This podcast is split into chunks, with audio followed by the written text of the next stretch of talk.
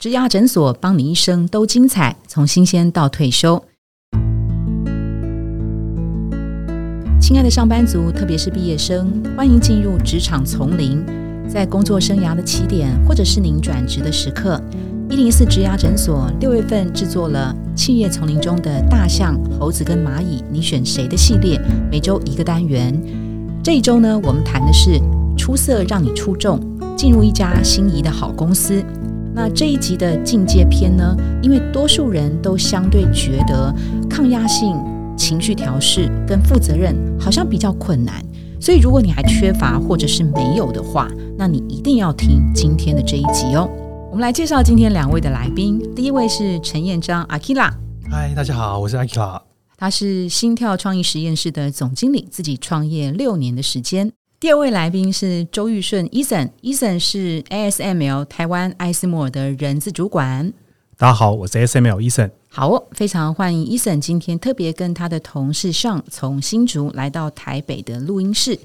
那通常啊，我们在讲说怎么样进入一家心仪的好公司哦，也许多数人指的是当下的这个求职阶段。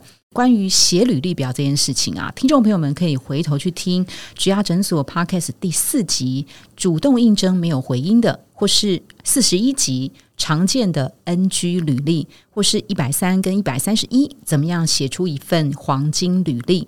那怎么样面试的话，你可以在第一集、第二集看到，在面试的时候怎么样行销自己。在十五到十八集，你可以找到面试超难回答的十个题目。那在四十三集，你可以找到怎么样避开面试地雷，或者是上一零四植牙诊所的网站搜寻。那今天我们特别想谈的是，在求职之前的这个阶段，可能就包括了生活中、学校中，还有工作当中出色的故事。今天想要跟两位来宾来聊一聊。那我们最近在阿 k i l a 的 FB 看到他写了一段出色的文案，真的我觉得超厉害的，是这样子哈：研究员披上象征五巫之手的白袍，研究员呢为什么要披上五巫之手，还白袍跟医生？好，还有第二句哦。张开创意的神手，研究员创意神手，你看这是非常跳痛的一些字眼。挥舞设计的法杖，研究员设计法杖，我觉得他已经可以写魔戒的这个脚本了哈。开瓶汽水也像火山喷发，我已经有那种声音跟画面感了，也像火山喷发一样厉害。这边就想请教阿基拉，因为他是在做网络行销的这个呃专家，你是在什么样的情境？看到什么样的人，所以使得你自己哇都这么出色的写出这段文案？请问这位伙伴敲开了你们家公司的大门吗？还是其他企业的大门？好的，有的确哦。那这段文案其实是我写你自己，请同事写的，因为我都教他们怎么写文案哦。那我给他们方向，然后跟他们讲要怎么写，然后后来修改很多次之后，就终于写出这一段。那我也觉得非常满意。你只要写出画面，基本上这样的 copyright 就会吸引人。就出色了，就出色了，对，就出众了，对，就有工作了。是的，要遇到贵人，不用完全靠运气哦。其实你平常就要集气了，你要把你的财气不断的去收集，把它呈现出来。那阿 Q 刚刚讲这个出色的文案呢，这个呃呃这个故事啊，其实有讲到一个关键字，就是。这个人修改了很多事情，所以我们今天想请两位啊来跟我们分享的是说，针对抗压的这个态度超厉害，让我觉得哇印象深刻，非常非常非常出色。他因为这件事情，所以我们公司用了他。我们这边来听一下 Eason 的这个故事，好不好？好，谢谢。呃，其实工作哈，我们先做一点设定哈，在职场上，其实工作本身就不可能是一个充满乐趣的一件事情。我想引用一下杨董事长 在《七千万的工作》这本书里面提到的“黑色隧道”，职场的黑色隧道这件事。等一下，刚刚他我们每天都处在这个里面。你刚刚讲到杨董事长那个时候，可以下个音效吗？欢迎杨先生，光芒万丈。好哦，这是职场上其实你可能会碰到的一些很厌恶的现象。那因为你不可能在一天以内经历这些事情，它会陆陆续续出现来折磨你。所以呢，这个职场黑色隧道呢，里面很阴暗，非常潮湿，让人家非常的不舒服。大概有十年之久之后呢，就开始重复。但是呢，你自己不会继续重复，因为对你而言，你已经长大了。那为什么你有这个养分可以幻化成长大的一个能力？这地方我们谈到的是抗压力。职场上一定会碰到这样的一个状况，以后你的整个态度就会比较豁然开朗一点。我举个例子讲一下哈，我以为杨先生就是个例子了。哇，哎呀，这是第二个个例子了。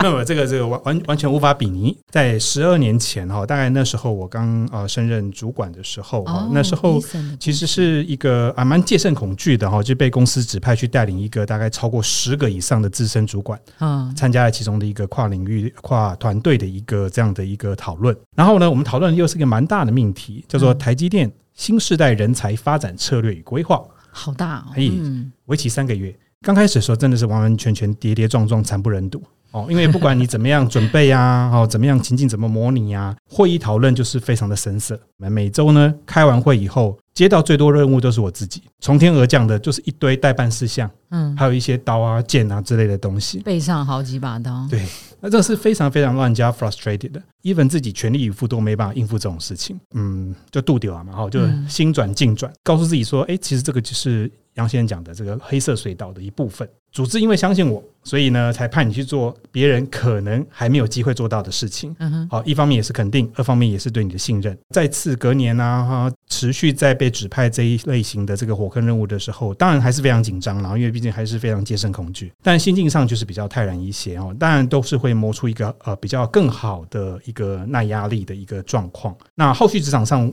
其实他所有的磨练只会越来越难，越来越难。学到的一个过程是面对真实的自己，大量磨练的过程。这个宛如这个当兵的天堂路人一般。间炼狱。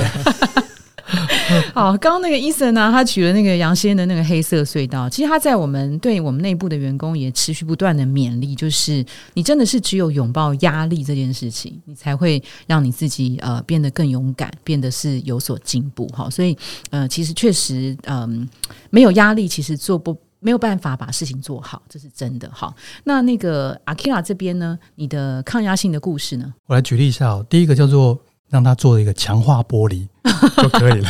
我举个例子，呃，我以前有个同事，设计上面的动态做的其实不太好。到晚上十二点多的时时候呢，我还是觉得他做的不好，就办公室就只剩我跟他而已。嗯其实我是他的主管，我当下是可以走的，然后隔天早上我再来验收他的成果。可是那个时候我选择我留下来陪你。他事后也跟我讲说，当初他这一段对他的人生来讲是非常重要的。我们其实搞到了凌晨四点多，凌晨四点多，是我跟他一起下电梯要回家的时候，他就跟我一直说谢谢，我愿意陪他。然后他学到很多。自从那一役战役哦，那一役之后呢，他的呃抗压性又更强，然后他的动呃他的设计马上突飞猛进。因为在那天我跟他讲了非常多东西。那事后呢，虽然说他没有在这一行了，他后来去南部开咖啡厅了。他可以当个老板，他的抗压、自我的忍忍耐，然后有提升之后，对他后续的人生也也做一个很大的影响了。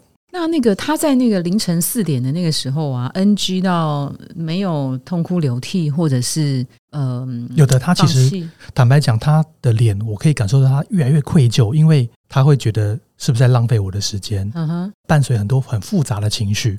呃，其实抗压性的这件事情啊，还牵涉到所谓的情绪调试。哈，我很喜欢用一句话来诠释这部分的，也可以变成说最自我的提醒啊。他强由他强，清风拂山岗。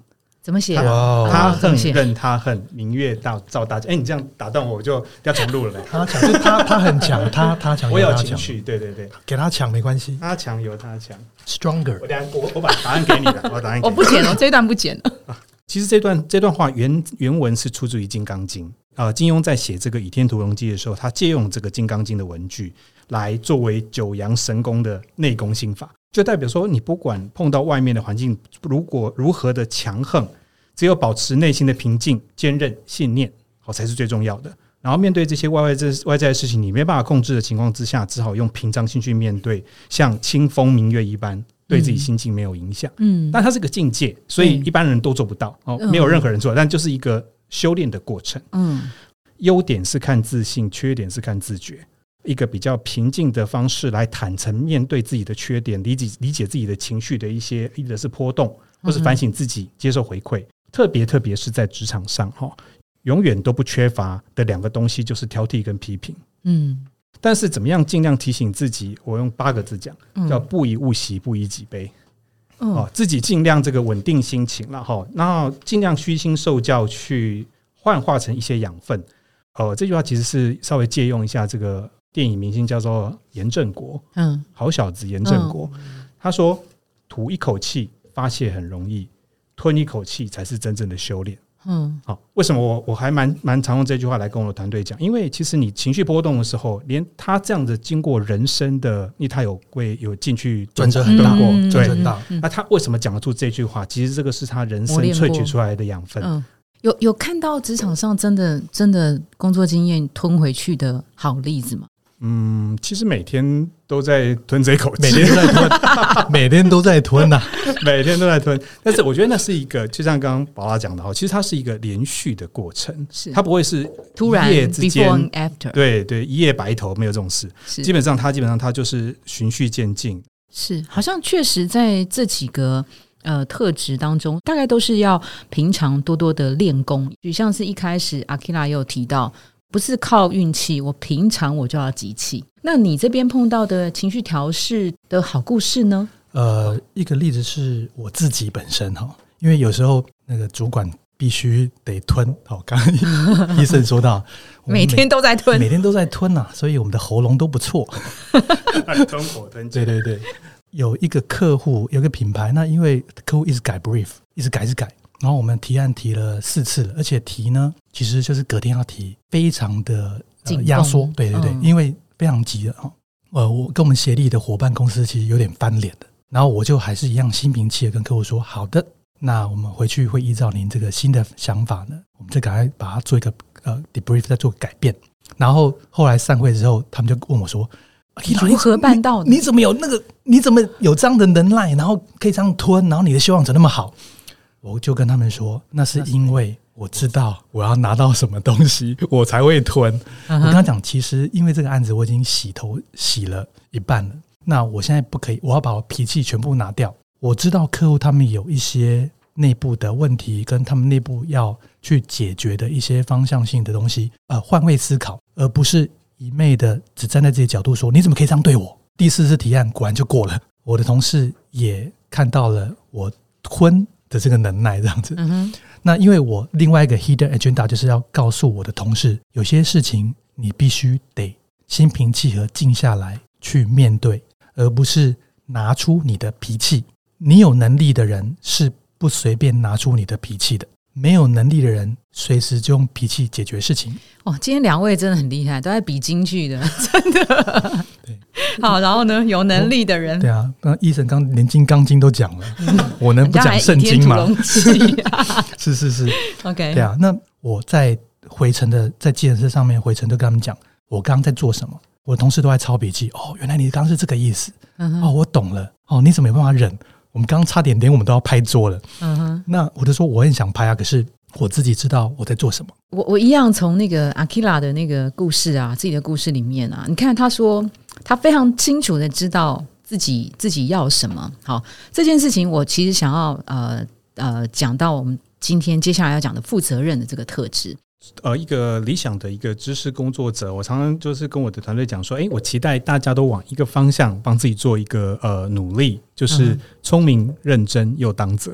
我们先从当责这里来谈，因为其实我觉得这跟今天谈到的呃，宝宝刚刚讲到的责负责任有非常大的关系哈。因为我想就是从对自己负责任开始。嗯好，啊铃木一郎呢，他在这个网络上有流传的一个张照片，嗯，然后放面放了二十四个光对仗工整的字，叫做“一日不练自己知道，两天不练对手知道，三天不练全场知道”。嗯嗯，好，这个充满励志能量，瞬间感动爆棚了哈。他说，达成梦想跟目标的方法只有一个，就是累积微不足道的小事。嗯哼，其实这个概念，我觉得就比较像是对自己的负责任，嗯因为其实职场上，我想讲的是报联乡，谈到了职场沟通的事情。嗯嗯报告的部分代表我随时主动可以回报我正在进行的结果，然后呢，让主管可以掌握我的工作进度。嗯哼，问题扩大之前，可以有一些呃介入跟意见的一些交换，然后大家会诊，把一些经验上面来讲，不是到一个非常紧张的情况之下才做一个慌张的准备。嗯联络就代表说彼此在不同利害关系人可以分享资讯、交换意嗯见。嗯相谈就是说判断决策上面，如果有一些需要主动提出来讨论的时候，或是不熟悉的地方，要赶快拿出来跟主管或是有经验的人再多多一点交流。嗯好，简单讲是这样，报联乡。但想说这报联箱的部分来讲的话，我想要传达的一个重点就是，当然你不是每一个呃呃，你对自己对把组织平常交付给你工作就已经可以处理的很完善的部署，就要还要这么样密集的这个所谓的报告啊、联络相谈。嗯，其实是越自律的人越自由，负责任的一个态度跟表现来赢取你的这个部分组织跟主管对你的信任。嗯，所以负责人这个东西其实是非常重要的基本功。报联香哦，我这边呃补充一下。我必须得说，现在的大学教育得要加强这一块。爆莲香，呃，不是爆莲香，是养救香，还是自律？自律，我觉得自律很棒。自律对，就是刚刚医生讲的部分。因为我本身也在大学兼课了九年多，我之前在台师大，后来在台医大兼课。有些时候我会用比较不要那么的 soft 跟同学讲一些呃修改的意见，因为我会跟他们说，之后出社会。恐怕没办法像老师这么客气了。对我，我有个同事也我觉得非常感动哈。有些案子已经结案了，那他会把他后来做的一些创意跟设计的一些作品呢给我看。那我跟他讲说，很棒，你来找我来来做这个检讨。那我们就跟博士一样嘛，有博士后研究嘛，对不对？不是说拿到学位就不管这样。那他有后续。认为说他应该这个地方可以再怎么做，这个地方如果换成什么会更好，这个地方如果文案到时候怎么下，那他甚至有再重新做一个 layout 给我看。很多事情我们都会得过且过，然后就让他过去了。哎，这个事已经结案啦，钱也收啦，然后我就赶快再做做下一个啦。可是问题是，如果你就这样轻易的放过他，你也轻易的让自己成长的机会也就不见了。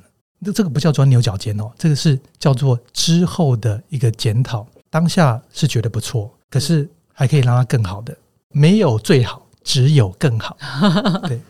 好哦，今天这个阿 k i l a 跟伊森啊，大概都呃在这一集里面跟我们分享了很多抗压性、情绪调试跟负责任精彩的故事。那有铃木一郎，也有杨先生，也有伊森自己，也有阿 k i l a 自己。那我觉得最特别的是，除了他们举的极为出色正面的例子，他们也跟我们分享一些比较呃负面的，大家不要犯的这个呃错误的例子。那我是觉得说，在今天的这集里面呢，我们可以看到，其实贯穿这三个特质的的这个呃心中，其实应该要有一个呃很强的信念感。不管你在今天的故节目当中，你听到了呃哪一句金句，我们都希望你能够抄下来，记在手机里面，三不五时就看一看，看久了，读久了，其实呃你自然而然就可以展现这样子的一个信念跟幽默感。哈，那今天的最后呢，我一样想要加码两位。